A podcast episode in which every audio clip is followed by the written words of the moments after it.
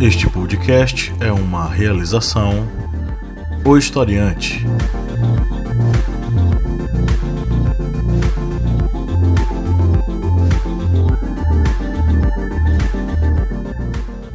E aí, historiantes, estamos aqui em mais um podcast.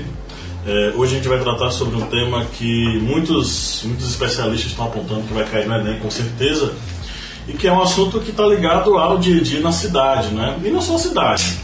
Todo mundo que utiliza-se de veículos, se utiliza de transporte, tem que tratar sobre esse assunto, que é mobilidade urbana. Hoje a nossa mesa redonda é, está composta aqui por mim, professor Paulo Magalhães. É, está presente aqui também o imorrível Kleber. E aí, Kleber, dá um oi. Um oi? Dá um oi. É, o cara que morreu semana passada está de volta Ressuscitei, graças às entidades. A gente já estava pensando no seu testamento. Pois é. é. Estão aqui também Lídia Verônica, dá um oi. Oi. E o Márcio Fabiano. Olá, como vão vocês, queridos e queridas? Bom, pessoal, é, a gente vai começar esse podcast seguindo uma outra lógica, né? Ah, o podcast anterior ele foi, é, teve um tema bastante discutido, enfim. E nós estamos aqui com alguns comentários e tratando sobre essa questão, né? Sobre o feminismo e algumas pessoas se posicionando. E a, a gente achou interessante, enfim, trazer esses comentários para compartilhar com vocês. Então, é, vai começar um quadro, um novo quadro, né? A gente comentando esses comentários, que eu não sei o nome ainda, não vou dizer o nome ainda, vai, vai entrar na vinheta agora. Ah, é? Então tá. E é, estamos aqui com alguns comentários. Eu vou. A ideia é a seguinte: eu leio o comentário, Vai dizer o nome? e aí pode ser, eu vou falar o nome da pessoa, inclusive, que fez o comentário. E aí cada um, vamos rodar assim, vou fazer três comentários, cada um faz uma reação para o comentário que foi feito. Tá certo. Pode ser interjeição, pode ser um grito, pode ser um- uma frase, enfim. Fala. Pode ser um ha. Vamos lá. Bom, esse comentário aqui foi no Facebook. Márcio, você reage a esse. Comentário dele. E os machicídios? Por que ninguém fala nada? Os machos. Você viu, gente? Eu... Criatura, melhore. Não existe machicídio no Brasil. Não existe. Não existe machicídio, não. É isso, não. Ninguém, muito raramente, um macho mata um outro macho por uma questão de gênero. Mata-se por vingança, por disputa, por ódio, por outras coisas. Mas sempre achando que. é, mas mas nunca achando que aquilo vale prejudicar. Ao contrário do feminicídio, que você mata usando sua força. Pelo amor de Deus, querido. Não existe machicídio, não. Pelo amor de Deus. Achei engraçado. E os machicídios? Tem um grupo de mulheres matando homens por Matando porque estão apaixonadas. ok. Essa Lídia, sua vez. Esse foi no Instagram, tá? Concordo em tratar homicídio como homicídio. Morte é morte, seja homem ou mulher. Essa distinção criada não corresponde ao princípio da equidade. Não, mas ele tá certo. Percebo que o gênero masculino vem sofrendo a demonização, enquanto o feminino vem basicamente sendo colocado em pedestal. Acredito que o respeito, assim como os direitos, devem ser mútuos, ambos devem compartilhar. Aí ele errou feio.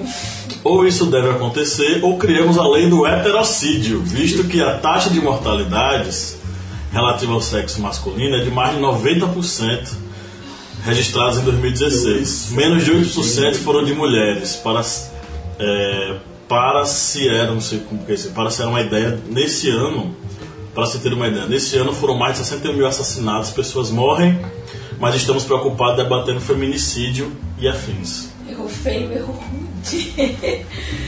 Olha, é, Márcio já falou aqui, né? E ele realmente ele começou certo. É, homicídio é homicídio. Homens sim, mulheres morrem. Mas o motivo das mulheres estarem morrendo é diferente, né?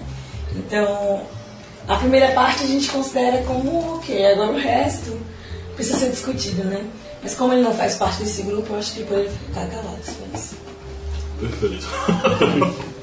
Quando a gente quiser falar de homicídio, a gente chama ele, né? Kleber, Lá no Instagram também. E a solução do feminicídio não está nas mãos do movimento feminista. É uma coisa que. Algumas perguntas que nós vemos no nosso Instagram, que a gente depois fica até se perguntando: poxa, realmente a gente ouviu essa pergunta. Não, essa questão de não estar só no movimento feminino não vai estar também só no movimento feminino, feminista. O movimento feminista foi muito importante para a aprovação de leis e para inibir a violência masculina contra o sua cônjuge, namorada, mulher, amante, filha e por aí vai. Mas também vai passar pelo próprio machismo o machismo que tem que ser suprimido, porque não adianta o homem achar que é dono de uma mulher, que a mulher é sua posse, digamos, sua posse territorial, que ele vai fazer o que quer com ela, e se ele der um tapa nela, vai ser porque ele está correto e ela vai estar errada. Isso daí é uma das situações que tem que ser acabada para não vermos mais o feminicídio. Ok. Bom, gente, é isso. As perguntas. Aí tem muitas outras, inclusive, Não, a melhor que parte mas- que homens comentam no post, né? é. Por favor, homens e sereias não, Um heterocídio. não falam sobre Um feminicídio homicídio. ou causas femininas, por favor. Você não tem útero.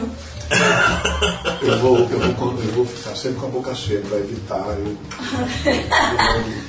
Infelizmente, infelizmente, Márcio, a gente de vez em quando a gente encontra esses daí nos direct, nos Não. comentários. É.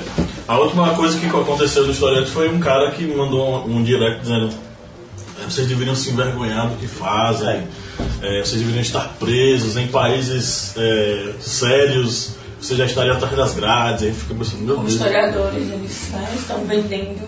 Pois é, na Alemanha nazista estaríamos Verdade. atrás das grades. Ele tá certo. Tem que países. por isso que eu já tentei meu passaporte novo. Quero nem saber. Vou Bom. para a Alemanha. Vamos lá. É, e aí, você que está escutando, se você quiser também ver seu comentário aqui no podcast, é só você deixar um comentáriozinho aí, tanto nas nossas mídias sociais, no Facebook, no Instagram, quanto no nosso, pod... do- quanto no nosso, nosso app. Então, se você não tem nosso aplicativo móvel, vai lá na Play Store e baixa para você acompanhar nossos podcasts e também interagir com a gente. Bom, eu vou começar aqui falando um pouco sobre uma notícia que saiu da Folha de São Paulo. É, um dos fundadores do Waze, o Uri Levine, ele é israel- israelense, ele esteve aqui no Brasil e durante a sua palestra ele falou o seguinte: o futuro da mobilidade urbana é o transporte público. Dentre outras várias questões que ele vai apontar, ele como fundador do Waze, ele vai dizer o seguinte: ele é um dos colaboradores de um outro aplicativo chamado Movit, que é um aplicativo voltado especificamente para. É como se fosse o Waze, só que do transporte público. Ele diz que o Movit cresce mais que o, que o Waze. A proporção é muito maior de crescimento do Movit do- em relação ao Waze. Então, ele, ele, dentre outras coisas, aponta que o futuro desse transporte, dessa mobilidade urbana está ligado ao transporte público e que ah, futuramente, se ainda existem pessoas, donos de grandes concessionárias, que pensam que produzir carros convencionais do modo que nós estamos produzindo é o futuro da mobilidade urbana, eles estão muito enganados. Segundo ele, futuramente, nós vamos falar sobre ah, carros eh, totalmente automatizados, em que a gente não precisa dirigir, e que vai ser uma grande coisa, uma, co- uma coisa muito engraçada quando a gente virar para os nossos netos e falar, ó, no nosso tempo a gente dirigia os carros, porque futuramente os carros serão totalmente automatizados e serão dirigidos pelo computador de bordo, né? É, aí, é, é, falando, é, e em relação a isso a gente pega essa fala dele e pensa, vou colocar dentro de um contexto, que é o contexto da mobilidade urbana que nós temos aqui, por exemplo, no Brasil, né? Das nossas grandes capitais, apesar de algumas delas, por exemplo, São Paulo ter um sistema de metrô é, bastante desenvolvido, ainda assim a proporção é muito inferior do que em outros países com população muito maior. Então aí eu vou jogar para vocês, caros queridos colegas dessa mesa redonda, qual a opinião de vocês sobre essa questão da mobilidade urbana? Estamos ou não estamos tão defasados assim? Bem, no Brasil nós tivemos em 2012 uma lei em que as cidades, os municípios, deveriam entregar seus planos de mobilidade até o ano de 2015. chegou o ano de 2015 e apenas 5% das cidades entregaram algum plano. O plano, então, essa lei foi prorrogada para 2018. Abril agora desse ano, 2018. E adivinha? Ela foi prorrogada para 2019 porque as cidades não aderiram novamente à lei de mobilidade urbana. Ou seja, nós vemos aí que o Brasil, infelizmente, nossas autoridades públicas, algumas vezes ficam em defasagem nesse desenvolvimento de várias áreas sociais, infelizmente. E nós temos aí exatamente essa questão da mobilidade pública, que é algo, na desculpe, da mobilidade urbana, que é algo muito importante, principalmente para as mega cidades que estão surgindo no Brasil. Cidades que vêm crescendo com desordenadamente e que, graças a essa falta de um plano de desenvolvimento para essa mobilidade, vem criando vários, é, digamos, enxames de carros em locais que não tem como abarcar tantos automóveis juntos no mesmo local. Olha, eu acho que quando a gente começa a refletir sobre mobilidade urbana, nós precisamos distinguir duas coisas. Uma, o que você falou é correto, é atualíssimo, Kleber. De fato, as cidades estão crescendo, estão virando muita, muitas cidades no Brasil estão virando grandes cidades, grandes metrópoles. E significa que as pessoas precisam se mover de um lugar para o outro, para trabalhar, para passear, para lazer, para viver, para tudo. Contudo, tem uma corrente no mundo, também no mundo mais avançado nessas discussões, dizendo que nós, que na verdade o que nós precisamos é desacelerar. Nós não precisamos mais de tantos carros, nós não precisamos mais de tanta movimentação. Eu vou deixar uma coisa para o pinga-fogo, mas eu quero refletir o seguinte: países avançados eles podem até discutir a desaceleração de, de seus movimentos, de sua mobilidade, eles podem até estão discutindo é, transporte público com muito mais é, subsídios do que nós. Mas nós somos um, um, um, país que ainda é pobre, onde tem um monte de gente que agora que está conseguindo nos últimos 10, 15 anos é que conseguiu comprar sua moto é que da sua moto passou para o seu carrinho sedã, para o seu carrinho pequeno, que do seu carrinho pequeno passou para outro. Quer dizer, ainda no Brasil nós ainda temos um monte de gente que ainda não teve a oportunidade de ter um veículo. Um carro, você sabe que nós herdamos, ou nós fomos também impostos pelos americanos, a amar os carros. Necessariamente você não precisa de um carro para viver. Não precisa. Eu acho que, aí é uma opinião minha. Uma pessoa que anda de carro em São Paulo para se mover, pelo amor de Jesus, eu conheço São Paulo, é melhor você andar de metrô ou tentar de outras condições. Volto a falar, tem questões sociais, tem questões de educação aí. Gente, andar de é, metrô, de ônibus no Brasil é coisa de pobre. A gente não quer ser pobre, nossos preconceitos são pobres. Mas eu vou, vou guardar umas coisinhas para tentar vocês depois. Eu tô pouco por fora desse assunto, né? É, eu dei uma carro, lida... você é rica. eu dei uma lida bem por cima, assim, nos blogs da região sobre a temática, né? E eu acho que devido à crise o, o consumo né, de compra de automóveis diminuiu no Brasil inteiro, né? Há três anos que o, a, as compras de veículos é, bastante no Brasil por completo. E a última, a última coisa que eu li de um blog, é, que eu vou procurar depois eu falo, é, eu não esqueci, que falando que houve um crescimento absurdo, né? De 2010 a 2016 aqui na região. Né? Então são. Eu vi que o IBGE fez uma estimativa no estado de Pernambuco é, é um veículo para cada três pessoas no estado todo. Então é absurdo, né? Imaginar que para cada três pessoas tem um veículo. Onde, onde, é que, onde é que bota esses carros, gente? Cadê, cadê o espaço? Porque né, as cidades aqui, elas não têm estrutura para guardar tanto, tanto carro, né? Enfim. Lá em São Paulo, há um tempo atrás, o Fernando Haddad ele, ele se colocou como ah, vamos repensar a questão da mobilidade urbana uhum. e vamos investir na questão das ciclovias e reduzir a velocidade dos carros nas, nas, naquelas vias, né? De 60 km por hora para 40 km por hora. Acho que o tentaram né, implementar ciclofaixas. É, é, para ver se se havia uma certa mobilidade melhor né, na cidade. o corredor de ônibus ali na, na Guararapes. Mas- Agilizou. É, assim, mas, Mas- falta educação, né? A sociedade não está educada para usar outros meios de transporte que não sejam os mais confortáveis. É, aí vem essa questão. Por exemplo, lá em São Paulo o que aconteceu foi o seguinte. Fernando Haddad reduziu a velocidade, manteve a questão do rodízio, reduziu a velocidade dos carros nas, nas grandes vias e implementou a questão das ciclovias. O que aconteceu foi que boa parte dos usuários de veículos começou a reclamar. Ah, mas eu estou andando mais devagar. Ah, E Fernando Haddad dava a resposta. Use bicicleta para ir para os locais. Só que isso era tomado como se fosse insulto pelos motoristas. Ah, então você quer que eu largue meu carro e ande de bicicleta? O que você está pensando? Só que aí a gente tem que pensar o seguinte: o, o- a, sociedade, brasileira é extremamente, como é que eu posso dizer, é, retrógrada do ponto de vista dessa questão da mobilidade. Então, ter um carro simboliza que você está num status diferente de outras pessoas. Para muita gente é isso que simboliza. Então você se sente superior ao cara que anda de bicicleta. Então aí você pensa, bom, por que, que eu tenho que dividir o espaço com o cara da bicicleta?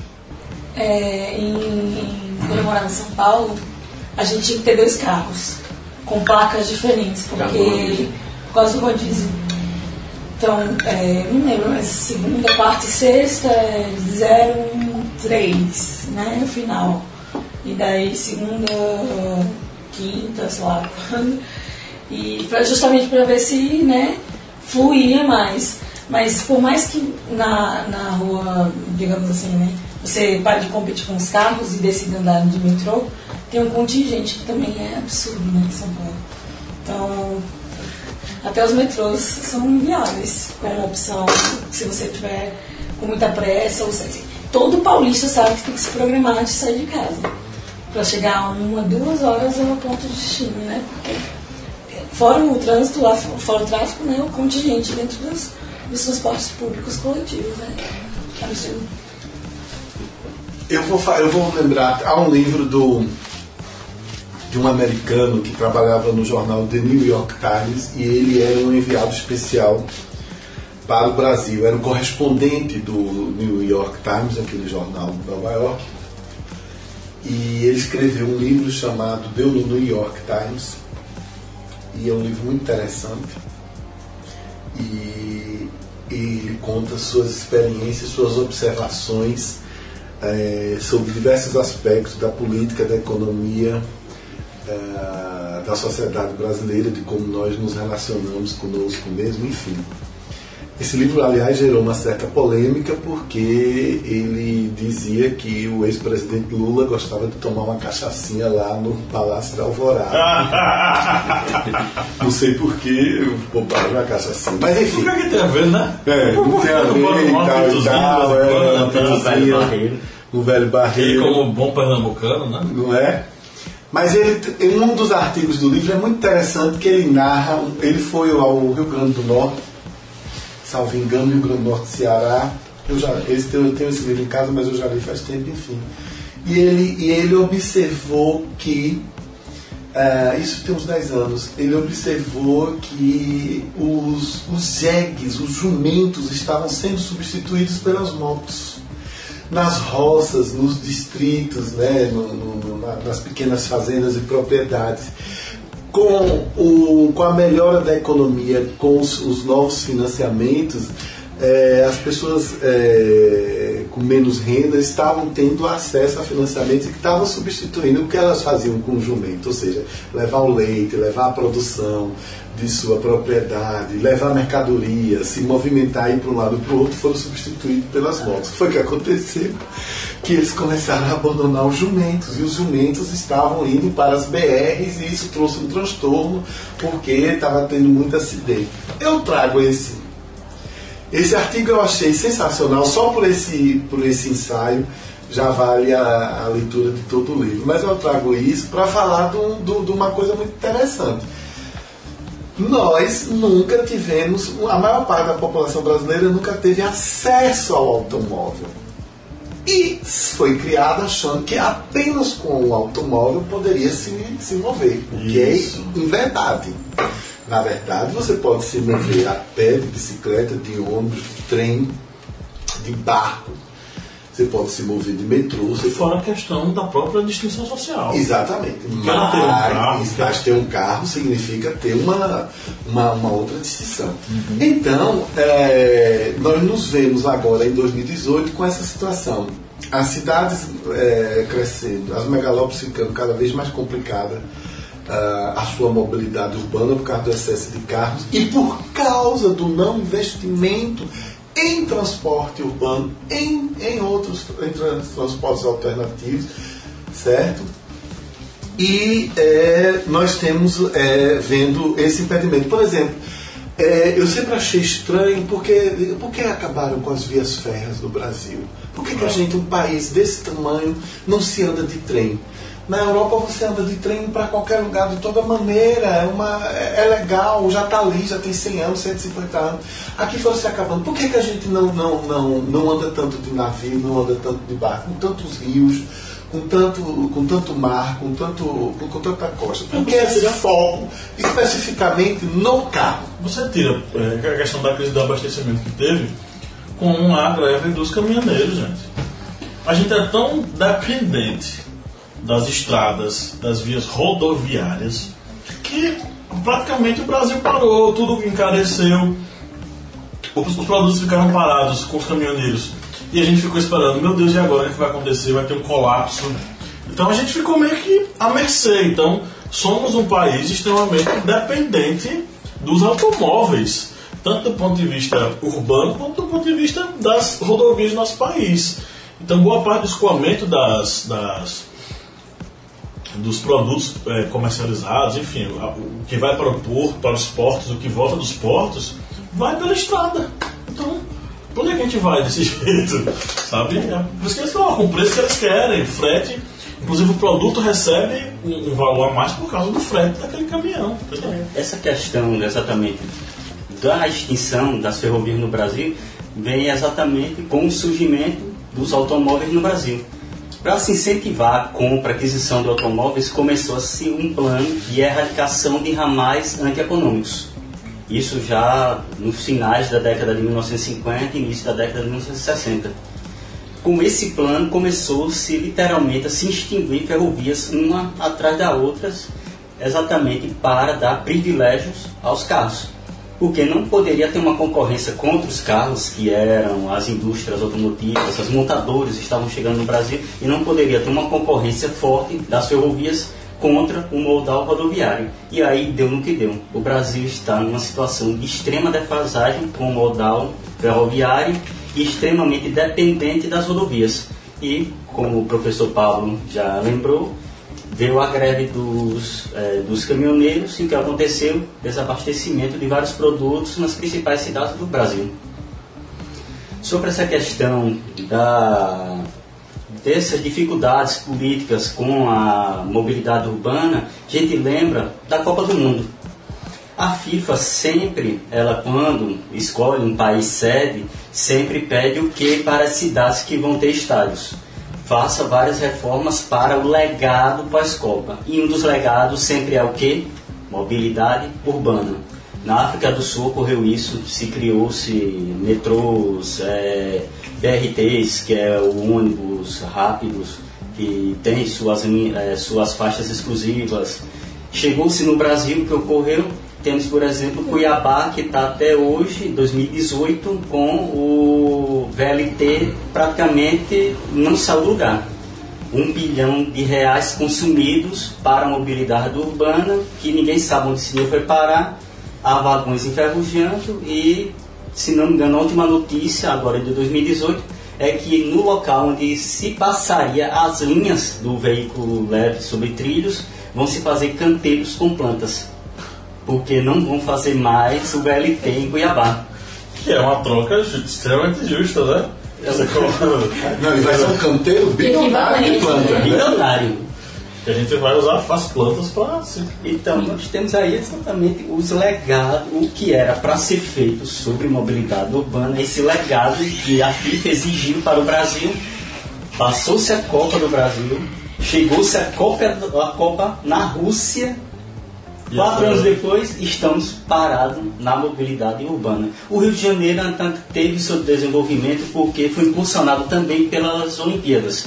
Ou seja, não dava para parar. Porque se parasse a mobilidade na cidade do Rio de Janeiro, ou seja, chegaria nas Olimpíadas e se iniciaria um caos. Por Eu tive a que o Rio impressão- de Janeiro acelerou. Mas nas outras cidades, Eu tive a impressão que eles só reformaram os aeroportos, né? É, no Rio de Janeiro O foi. pessoal desceu, subiu, ok. É a última imagem no Brasil. Agora o resto parece que não teve tanta preocupação, né? De... É, ou seja, nós vemos aí a preocupação extremamente pequena dos políticos com relação à nossa mobilidade urbana. Eu queria falar de uma coisa que eu sempre estranho. Primeiro eu quero dizer a você, é, estudante, historiante, você que é fã do nosso, do nosso podcast, que eu não tenho um carro, eu nunca tive um carro. E eu não morri por não ter tido um carro. Acho muito difícil eu ter um carro, porque o carro que eu quero ter custa 300 mil reais e está difícil. Então vamos falar. Eu posso falar disso de uma pessoa que circula muito bem por aqui sem ter um carro. Eu trabalho, eu vou ao banco, eu vou ao médico, eu visito minha família e por aí vai. Só que nós temos que pensar o seguinte: o- é, eu quero tratar justamente do Brasil e, e lembrar de das experiências que eu tive fora do, do- fora do país. É, é muito estranho, quer dizer, essa má vontade, essa ausência de um planejamento com lógica. Um planejamento, não é um planejamento logístico só, é um planejamento com lógica, um raciocínio com lógica sobre a questão é, é, do transporte, o que realmente a gente precisa, quais as conexões que devem ser feitas. Por exemplo, você faz uma BR, você faz uma estrada, para onde ela vai dar, a quem ela vai servir, como vai ser feito, por que é que nós, por que é que nós não temos ainda essas conexões feitas? Estrada BR Porto, estrada BR Ferrovia, estrada BR Ferrovia Aeroportos. Ficam as coisas distantes sendo feitas aqui. O aeroporto de, de Confins, em Belo Horizonte, não é à toa que tem esse nome, Confins, porque fica no fim do mundo. É insano você, você ter. é, você chegar ao centro da cidade é, daquela maneira, de tão, de tão longe. Então nós precisamos pensar nisso. Agora, de fato, volto a insistir, vou ser sempre o chato da educação. Precisamos debater em sala de aula quem precisa do status de ter carro. Por que, que nós temos tantos carros caros em Juazeiro e Petrolina?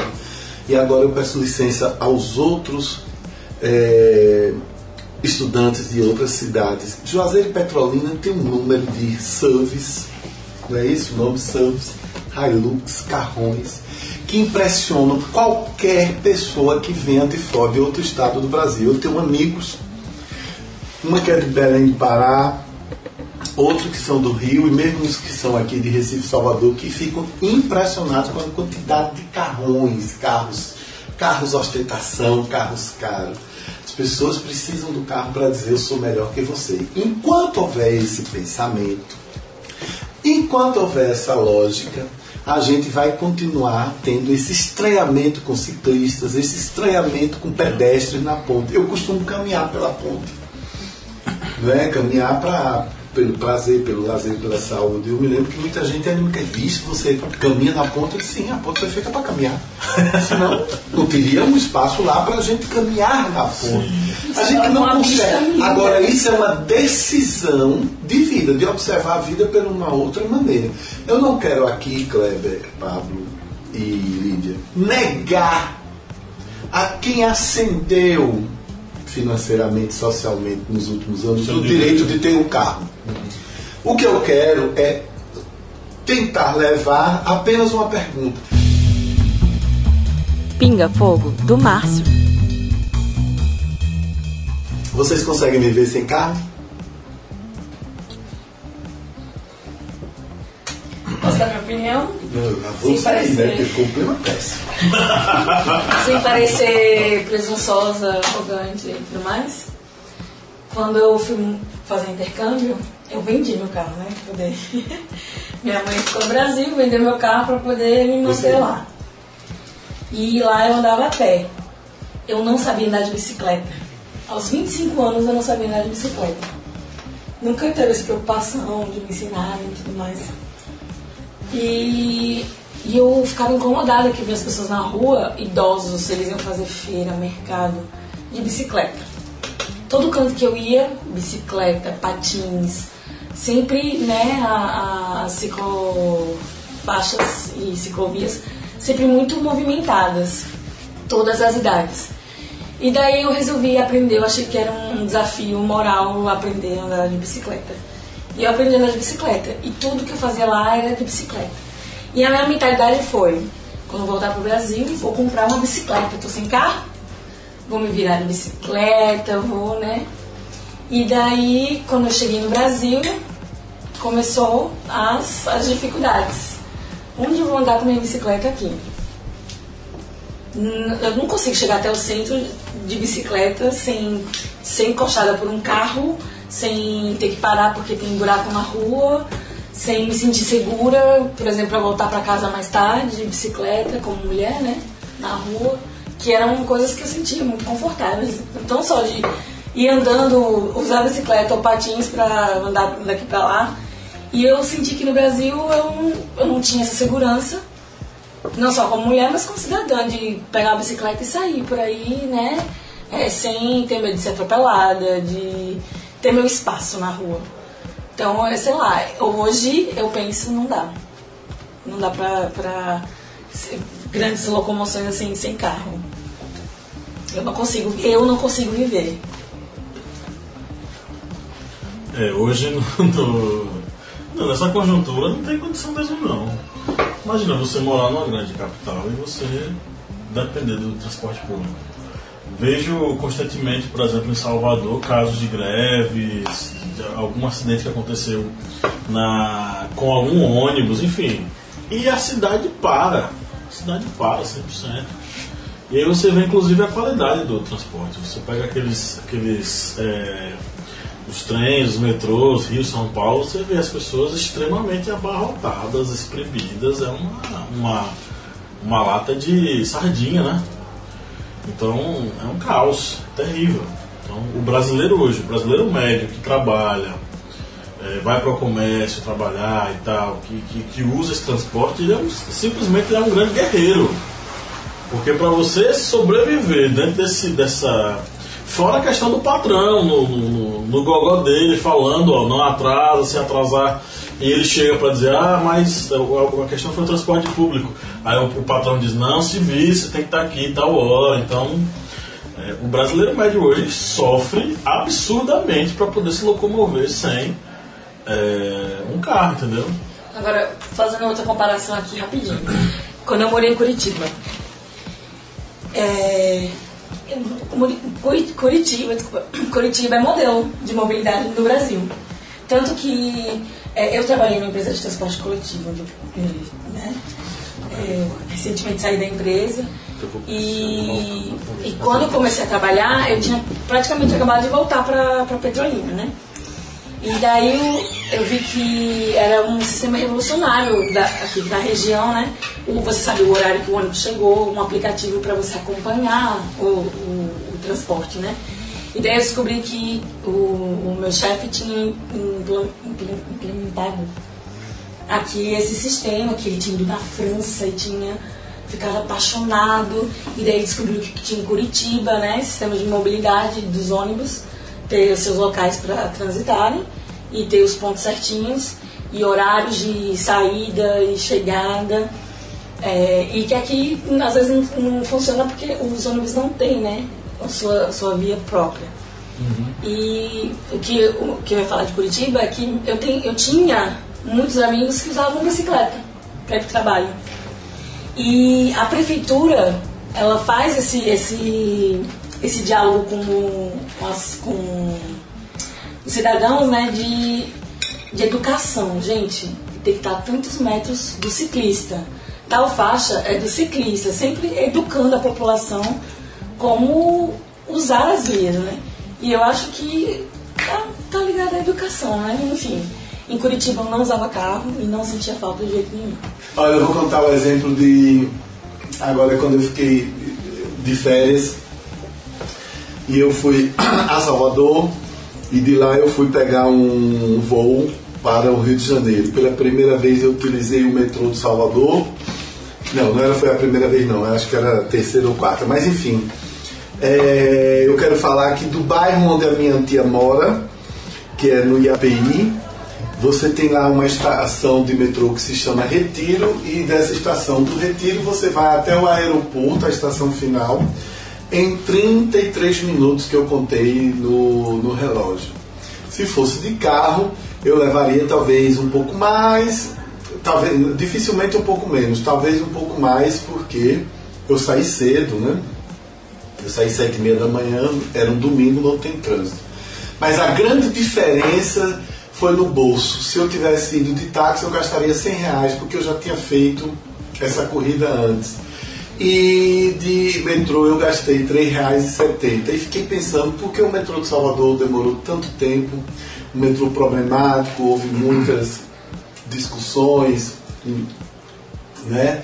O metrô demorou bastante, foi apenas a decisão do, do atual governador da Bahia que realmente resolveu colocar o metrô para funcionar. E isso numa cidade que é completamente é, carente de soluções de, de urbanidade, de, de mobilidade, que é Salvador. E aí eu sempre fico me perguntando por que tanta insistência no carro apenas para ter status? Bom, só se cair status na prova do Enem, né? Nós não estamos discutindo status. Mas eu queria levar uma reflexão para você que está nos ouvindo. Realmente você precisa desse status? Não é bem melhor você viver tranquilo, sem ter tanta agonia? O metrô de Salvador é um exemplo de que a mobilidade urbana deve ser feita pensando na maior parte da população. Quer dizer, você precisa que um número maior de pessoas que estejam em determinado local circule por toda, por, pelo máximo de locais possíveis em toda uma cidade e que elas possam fazer isso de maneira barata e eficiente. Mas a gente continua pensando em carro. Eu tenho outro pinga-fogo. Nossa! Um double pinga-fogo. É. Pinga Fogo do Márcio. Eu vou falar da minha experiência. Eu tenho um imóvel que vale hoje 110 mil reais. É um vilage num condomínio, num bairro é, de classe média baixa aqui, em Juazeiro. Muito bem. Um, eu comprei esse imóvel, ele está avaliado nesse valor, 110 mil reais. Uma coisa que me espanta quando eu vou, eu não moro lá, né? eu moro no centro de Juazeiro, mas quando eu vou lá por uma reunião de condomínio ou outra, é a quantidade de carros que custam entre 70 e 90 mil reais nas garagens desses vilages que custam 110, 120 mil reais. Alguns custam um pouco mais, 130 mil, porque os moradores fizeram melhorias. Ora, queria saber o que é que vocês pensam. Como pode uma pessoa comprar uma casa de morar de 130 mil e um carro de 70, 80, 90? Eu fico pensando, essa pessoa deu mais, dá mais valor ao carro? Com certeza. Porque se eu tivesse 130 mil e mais 70, eu iria comprar um imóvel de 200. Sim. Eu iria morar melhor, não é? Mas você veja, então a quantidade de, bom, atenção você patrocinador, a quantidade de Toyotas, eu vi uma Hilux, eu vi uma S10 no meu condomínio. Renegade agora tá. É, é, a quantidade que eu, eu não consegui entender, Lídia, Pablo e Cléber. Eu não consegui entender. Você compra uma coisa que custa 110, 120 mil, tem dois quartos, dois banheiros, não sei o quê, e compra um carrão de 80, de 90 e bota na tua garagem lá um, um, um, um, um, um Hyundai, um, um Honda Civic. Status. Você mora num condomínio popular, mas está com um carrão. Engraçado, né? em São Paulo, alguns amigos tinham essa, essa, esse questionamento, né? Por que, que as pessoas moram tão mal e, e as pessoas moram tão mal e tem, tem carros, veículos tão caros, né? Por que, que você, onde você passa maior tempo, né? É um lugar tão, né, tão pequeno, Um carro tão- fofo, é, tão sem mal conforto. e seu carro é, né, conforto, segurança, estabilidade e o melhor visual, né? quatro airbags, Realmente. Por quê, né? É algo a se refletir. autoparque. Vamos lá, vocês dois, não escapam não. Não, mas essa, é, é só que a gente tem que pensar o seguinte também. É, essa problemática no Brasil está muito ligada a status, obviamente. Mas o que seria, qual seria a solução para essa questão da mobilidade urbana? Alguns países, por exemplo, como notoriamente o Japão, tem um sistema de transporte público fenomenal. Então você mora lá, você não precisa ter um carro, você não precisa ter outra coisa. É porque lá não A tem, você cidades ter- lá não tem nem onde colocar o carro. Sim. Então você simplesmente tem o acesso ao metrô que vai levar para tudo quanto é canto. Se você for pegar as linhas de metrô é, de Tóquio e você for comparar, por exemplo, com São Paulo, proporcionalmente em número de habitantes, o, a- o metrô de São Paulo é ínfimo em comparação com o de Tóquio. Eu não vou falar nem de Salvador, gente. Salvador é uma piada em comparação com qualquer metrô de qualquer lugar do mundo. Entendeu? Então, assim, qual seria, no caso, a, a, a, solução para isso? Você acabou falando uma coisa que eu achei interessante, essa questão da integração. É, metrô, ônibus, Ferrovias, é, aeroportos, portos. A- qual é o, o- ponto de guinada? Aonde é a gente tem que investir ou aonde a gente tem que, que conduzir nossos investimentos do ponto de vista de melhorar a mobilidade urbana no Brasil, por exemplo? Que possivelmente vai ser a questão é, da redação do Enem. De que modo podemos, ou qual a solução, ou qual- qual- quais caminhos nós podemos tomar para melhorar a mobilidade urbana no Brasil, tendo em vista todo esse processo. Claro que é uma questão de status, é, o cara vai abdicar do carro dele, será? Não sei. Também não sei se o carro vai continuar sendo estigma de riqueza. Porque ele foi esti- estigma de riqueza muito, por exemplo, na questão da, no contexto dos, anos, dos anos 50 quando a produção de carros ela chegou no, tanto nas- na- nos anos 30 quanto nos anos 50, a produção de carros chegou num nível tão alto que era uma coisa assim, era um, era um desejo de consumo, era uma questão do, sabe, aquela coisa do American Way of Life. Você ter um jeito de viver americano, que é o, o ter o carro e aqueles carros com aquele rabo de, de Peixe. peixe, né, aquela coisa pomposa, maravilhosa e tal. Mas são, o, o mundo é outro, né? O mundo mudou, nós não somos mais um mundo, por exemplo, é, postos de emprego que existiam há 50 anos atrás não existem mais, práticas sociais que existiam há 50 anos atrás não existem mais. Possivelmente, aquele, a, a relação que nós temos com o carro hoje não vai existir mais futuramente, entendeu? É por isso que o cara, o- o- o- um dos fundadores do Waze, como eu falei no início da, do podcast, ele chegou e falou, o futuro da, da mobilidade não está ligado ao carro, está ligado ao transporte público. E é o modo como nós tratamos esse, esse transporte público que é, vai falar muito sobre nós. Então que caminho? Qual seria o caminho para isso? É, só botar também um aqui, um- uma situação também que eu não sei se já foi comentado, num, num pequeno momento que eu saí aqui, sobre a questão das motos, que é um item da mobilidade urbana que está em franco crescimento no Brasil E os mototáxis também, né? e Sobre inglês. exatamente como um problema público. Porque atualmente há reportagens, inúmeras reportagens que mostram que em algumas cidades chega até ser de 80% o número de acidentados com motocicletas. A Confederação de Confederação Nacional de, Mo- de Mobilidade, eu acho. É, enfim, ela fala, ela falou que 45% cresceu né, nesse primeiro semestre de, de 2018 é, o, o- como é que se fala? Comprar moto, né? Ah, sim, o crescimento de moto, o crescimento de moto. E, como você está falando, tanto acidente e ela não para, né? De crescer e, e acidente, as, os níveis- as, as, as porcentagens de acidente com moto são muito maiores, né? Ah! Vou. Faltam as palavras. É que eu acabei de ler sobre isso aí que o Kevin está falando, que os acidentes é, com moto são maiores que. são As taxas são maiores. são maiores né? que de carro. E o consumo de moto é muito mais, continua sendo muito maior do que de carro. Logicamente, vem pela questão da aquisição de um bem que as pessoas desejam. Assim como o carro, uma moto é um bem de consumo que muitas pessoas desejam ter. Aquela pessoa que anda pé, aquela pessoa que anda de bicicleta, vai em um momento sonhar em ter sua moto. Cabia as cidades terem, por exemplo, ciclofaixas, faixas exclusivas para motos. Porque um dos da, das situações que levam a acidentes é exatamente essa divisão louca no trânsito. Entre essa, é nem divisão, essa disputa de espaço entre carros e motos. Isso aí vem a causar muitos acidentes e, como já falei, em algumas cidades chega a ser 80% do número de hospitalizados no trânsito serem de motoqueiros. Perpassa também aquela questão do smart cities, né, que são as cidades inteligentes. Que não- muita gente associa apenas a questão da conectividade, não é. Ela ser inteligente como um todo, nas suas vias de acesso, no seu processo de, de, de, eh, coleta de lixo, coleta inteligente do lixo e, a- e o reaproveitamento desse lixo. eh, perpassando também a questão da do transporte público, entendeu?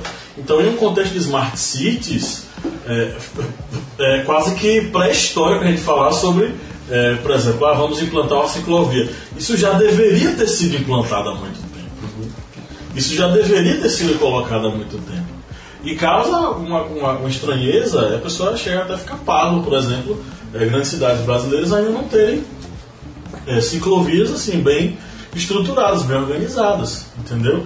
A gente mora numa região que, vamos lá, tem muita movimentação, ok, mas ainda não se compara com uma, uma capital. Mas mesmo assim, é, é- é de se pensar. O que é que, por exemplo, nossa cidade, por, mais, por menor que seja, ela está fazendo por essa questão da mobilidade urbana? Você sabe que o nosso sistema público aqui de transporte, de, de ônibus e tal, é uma questão terrível, entendeu?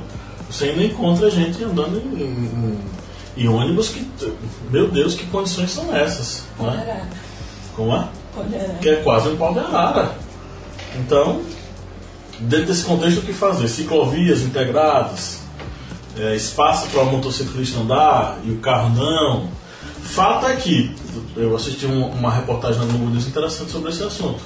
É, daqui a 20 anos, o sistema, de, o sistema público, tal qual ele é, na sua estrutura, ele vai ser totalmente é, obsoleto e insuficiente para suprir a demanda de pessoas que precisam se locomover dentro da cidade. Então perpassa uma, uma transformação no modo como a gente entende a mobilidade urbana. Entendeu? E eu penso o seguinte: nós precisamos levar para quem nos ouve uma reflexão que é: todos nós vamos ter que ceder um pouco. Os donos de, de, de automóveis vão ter que ceder. Os que, os que utilizam metrôs, eh, bicicleta, ônibus, o que quer que for, todos nós vamos ter que passar por algum conflito e vamos ter que ceder, porque não vai dar para todo mundo. E esse modelo que está aí, como o professor Pablo falou, vai já, já causa problemas demais. As coisas precisam ter, é, ter solução. Eu vou voltar a falar de quando é, eu estava de férias, né? Que eu andei de transporte público lá no Rio de Janeiro. Quer dizer, eu me resolvi muito bem. Muito bem. Às as pessoas pensam, ah, você vem de ônibus. O Brasil, o Brasil, olha, a gente precisa realmente ler muita história, a gente precisa ler o que foi que aconteceu com a chegada do- da corte portuguesa, não é, meus queridos professores e colegas? O que foi que aconteceu quando a corte portuguesa veio para cá? Por que, é que ela saiu corrida lá por causa do Napoleão? A gente precisa falar de autoestima, a gente precisa falar de como as coisas foram feitas para a gente entender a nossa natureza, o nosso espírito de nação, quer dizer, acabar com essa coisa de que, que Nelson Rodrigues falava tanto, esse nosso espírito de vira-lata. Não precisa de carro, não precisa. A América, onde eu morei, na Califórnia, de fato eles têm uma relação de amor, de muito amor com os automóveis. Só que tem uma coisa muito interessante, eu quero lembrar vocês. Lá eles conservam muito os carros, então tem vários carros ainda dos anos 70, eu morei nos anos 90, então tem vários carros dos anos 70 e 60 em ótimo funcionamento. Isso é interessante sob o ponto de vista de transmissão de poluentes, é, é, é, essas coisas todas. Embora, evidentemente, houvesse, por- onde eu morei lá em Sacramento, tinha ônibus, não tinha metrô, tinha, tinha trem urbano. Mas é bem melhor você se, eh, se- se lá se locomover de carro. Mas eu me locomovia naturalmente de, de transporte urbano. Na Alemanha, então, é show de bola, porque na Alemanha tudo funciona, né? Funciona o metrô, funciona a, ciclovia já há muito tempo e as pessoas não vão, não ficam tão ansiosas por terem essa questão de carro. E acho que também carro si- si- significa uma coisa que o brasileiro ainda não é muito legal. Carro significa seguir regras. A gente não gosta de seguir regras. A gente não gosta de seguir regras de trânsito. A gente inventa grupo de WhatsApp para poder um saber onde é que está tendo é, blitz Os famosos grupos de blitz. os famosos grupos de blitz. Então, quer dizer, se eu crio um grupo de WhatsApp para burlar uma lei, uma lei que foi criada inclusive para garantir a minha vida, porque dirigir alcoolizado você tem mais chance de ter um acidente, tá entendendo? Sempre a gente acaba, vai, vai, vai, discute, discute e bate lá na educação. Então a gente não, a gente não consegue. Né? Quando, gente, quando eu falar gente, eu vou dizer, nós não conseguimos seguir regras não é? A gente fica, a gente se chateia quando as prefeituras tentam ordenar o trânsito colocando não é, É, como é as, as vias de, de estacionamento, colocando isso, colocando aquilo. A gente quer sempre resolver. A gente estaciona. A minha casa tem um Fusca que é da minha tia, tá dentro da garagem. Ela criou a casa com a garagem, mas o povo estaciona na garagem estaciona na garagem. A gente não consegue entender isso, a gente quer sempre essa correria.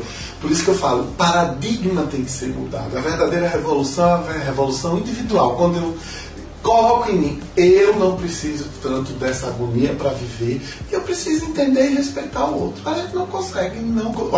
Quando eu fiquei sabendo dos grupos de blitz do WhatsApp, eu digo, olha, Nada pode superar. não, é.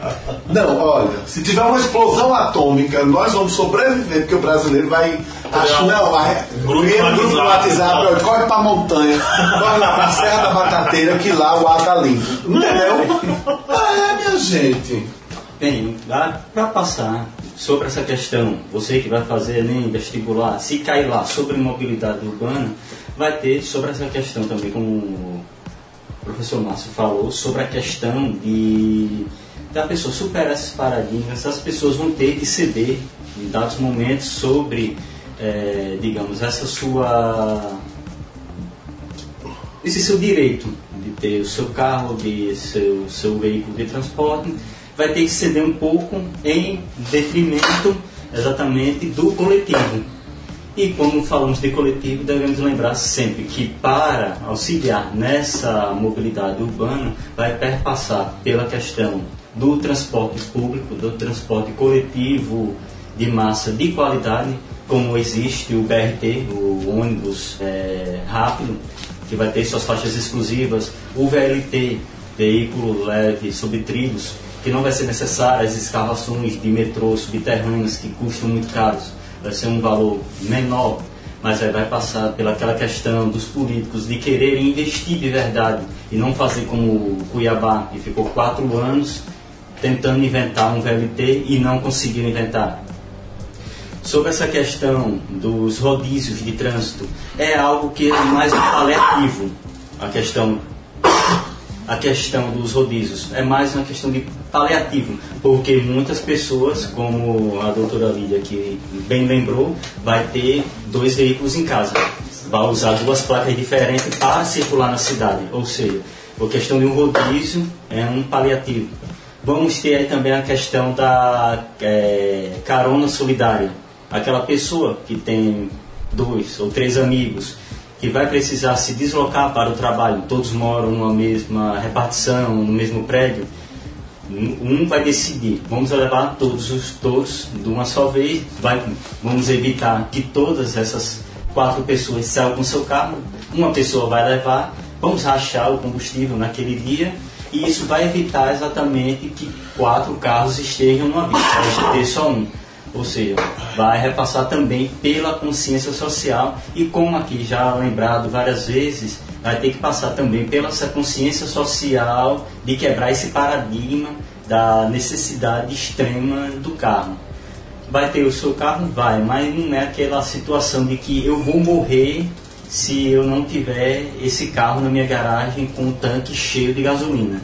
É, Se então não é- tiver esse veículo, eu vou morrer. Não, isso aí que os carros vão voar. Eu, eu imagino que os carros vão chegar a voar, entendeu?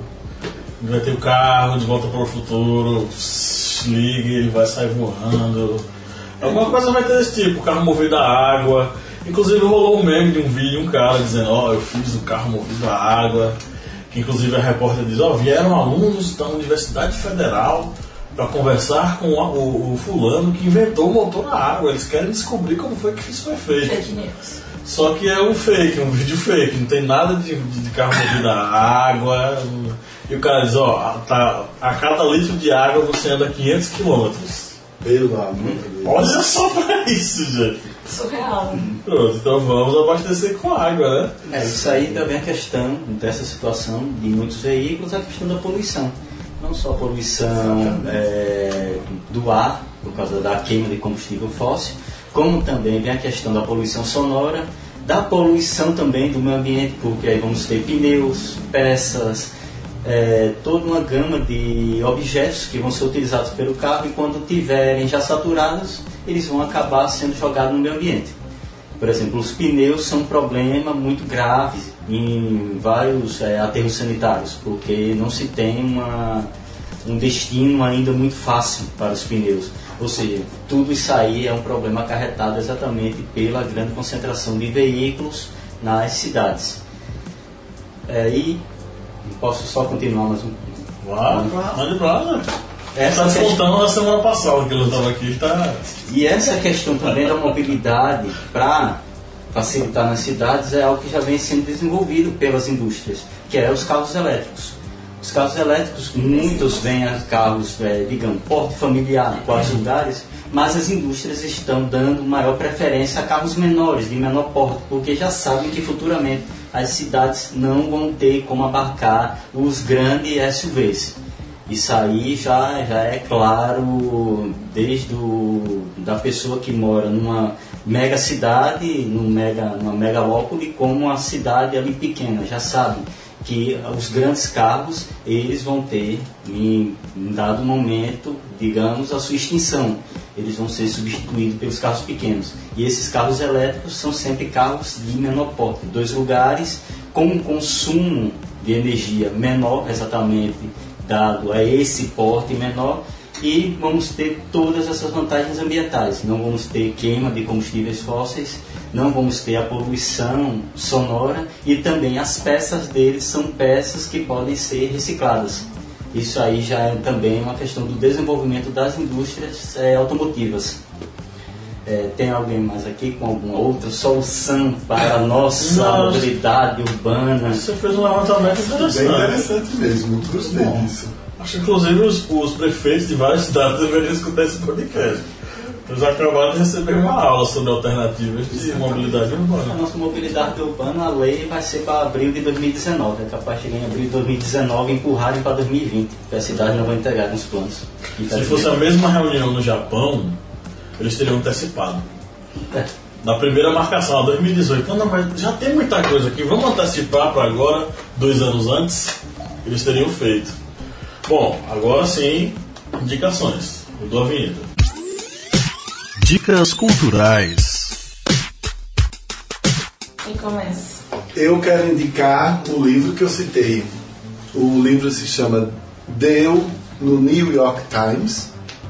É um livro em português, escrito pelo correspondente do jornal The New York Times no Brasil, Larry Holder. Ele não é mais o correspondente. Esse livro é muito interessante. Eu sempre gosto de ler como os estrangeiros nos observam. Não que eles saibam mais ou que eles tenham autoridade para falar sobre nós, mas é muito bom a gente saber como é que os outros nos veem. Primeiro que a gente primeiro fica, a gente fica meio assim, opa, eu não sou tão bacana assim, e é sempre interessante ter um olhar de pessoas que foram é, que são de outras nacionalidades.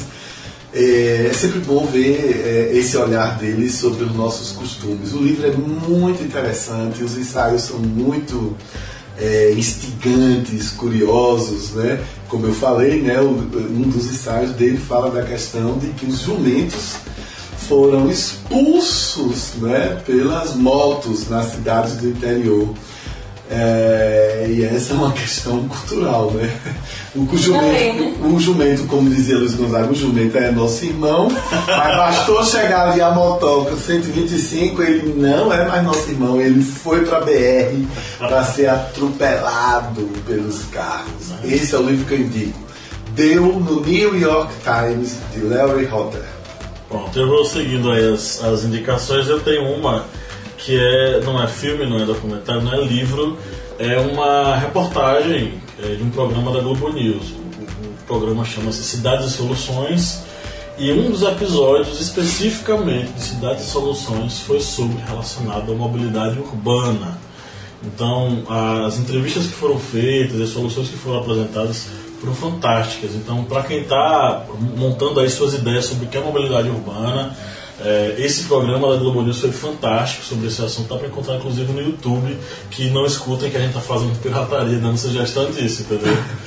A outra indicação é uma coisa que não está necessariamente ligada à mobilidade urbana, mas a qualquer momento pode aparecer lá, que é o programa eh, Explicando?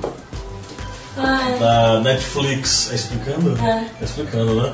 O programa Explicando da Netflix, que pega vários temas e começa a desconstruir, falando das referências, como é que que aquilo veio a surgir. Possivelmente em algum momento vai começar a falar sobre mobilidade urbana lá, mas é interessante porque fala sobre vários outros assuntos que são atualidade. Então, eu acho que para quem está querendo formular ideia de, de redação para o Enem, até como referência, ou até mesmo como entretenimento, é um documentário bem interessante para se abordar. Então fica aí a indicação. Ah, tá. Minha indicação são três documentários é, de 70 a 90 minutos cada um. Um é sueco, que é o Bike versus Carros, Bike versus Cars, né? Que vai falar de um grupo de ciclistas militantes que tentam resolver o problema da questão, da mobilidade, né? Carros e bicicletas no mesmo ambiente, no, no circuito urbano. E daí eles trazem São Paulo, Copenhague e vão fazendo essas comparações. Ah, o outro é documentário é Rio Doce CDU, que é quem é Pernambuco Recife, acho que conhece, né? É uma linha bem, bem conhecida e ela atravessa Recife e Olinda pelos bairros periféricos, né? E aí é um trajeto comprido e é uma linha bem antiga. E é um documentário sobre as pessoas que usam essa, essa linha. Aonde esse documentário, Lídia? Tá onde eu não sei dizer. Ele existe. Tá no site, Tá no YouTube, não? Mas na internet possivelmente está no YouTube. Joga no YouTube. Eu acredito que seja no YouTube. Que ótimo. É s- 70 minutos de, de. É brasileiro, né? E é de 2011, mas a linha tá aí praticamente uma vida, né? Se, se não tiver no YouTube, tá no Vimeo, tá no, É, sabe, lugar. Dailymotion. Procura, a internet é um poço sem fim. É, e tem o documentário Junho, o mês que abalou o Brasil, que é justamente aquele mês que os estudantes resolveram ir pra rua, né? E foi no Brasil inteiro, mas a repercussão maior foi em São Paulo, né? E aí é uma referência, porque os, os- as pessoas foram pra rua pra, pra reclamarem as taxas, né? De, de ônibus. E é, faz parte da nossa história e tem Não a ver com aquele não a só mobilidade. 30 centavos, né? É, isso. E é, e é uma coisa que foi para resolver a mobilidade, né? No Brasil. Enfim, são esses três documentários. Bike vs Car, Rio do CDU e Junho, o mês que abalou o Brasil. É, de indicação é, de, de um livro, A Evolução dos Transportes no Brasil. É, eu, eu utilizei até ele no, na minha TCC também, da, da graduação, que ele é de Joseph Barat. Ele fala sobre exatamente a decadência do sistema ferroviário no Brasil. E ele vem exatamente demonstrar que essa decadência do sistema ferroviário foi em detrimento do, do modal rodoviário. Ou seja, nós vemos nesse livro em que é, não, se não se desenvolveu e não se tentou desenvolver a ligação entre rodovias e ferrovias, fazer uma, uma estrutura em conjunto no Brasil. O que se ocorreu foi exatamente uma erradicação de ramais que eram considerados antieconômicos em detrimento de rodovias. Isso aí lembra até mesmo o livro é, aqui na, na nossa região de Petrolina e Juazeiro, que é um livro Opara. E ele fala exatamente da erradicação da antiga ferrovia é, em Juazeiro, que era um prédio muito lindo que ficava exatamente na orla da cidade. E esse prédio ele foi demolido em detrimento do que? Da ponte rodoviária que ligaria Petrolina a Juazeiro. E aí se construiu-se uma estação no bairro aqui de Juazeiro, que é um bairro chamado Piranga, e se construiu literalmente um caixão de concreto que não tinha nada a ver com, arquite- eh, com o padrão arquitetônico da ferrovia antiga. Se construiu-se para só fazer essa ligação ferroviária entre Petrolina, que ligava Paulistana, e para Juazeiro. Lembrando que essa ferrovia Petrolina Paulistana não pararia em Paulistana no Piauí. Ela ligaria até Teresina, a capital. Mas aí o interesse político brasileiro foi tão grande, tão imenso que a ferrovia chegou em Paulista, nessa cidade interior, paulistana, desculpe, no interior do Piauí e parou. E não se tentou mais desenvolver essa ligação entre duas capitais, que seria uma ligação entre Salvador e Teresina, um grande ramal ferroviário. E nesse livro, Mopar, ele vem falar exatamente desse desmanche da ferrovia na cidade de Juazeiro, até que chegou-se o momento em que se desativou a, a transporte de pessoas, de passageiros, ou seja, em detrimento do, do modal rodoviário. É, mais alguma outra? Eu já dei duas, se é para ficar só em uma. Bom, pessoal, é isso. É, estamos encerrando mais um podcast. Lembrando que se você quiser interagir com a gente, é só deixar seu comentário no Facebook, ou lá no Instagram, ou no aplicativo, onde você quiser se manifestar, pode mandar sua mensagem, ok? Agradecer a galera que está aqui presente e um abraço. Valeu! Abraço. Ou Um beijo para todos. Gente,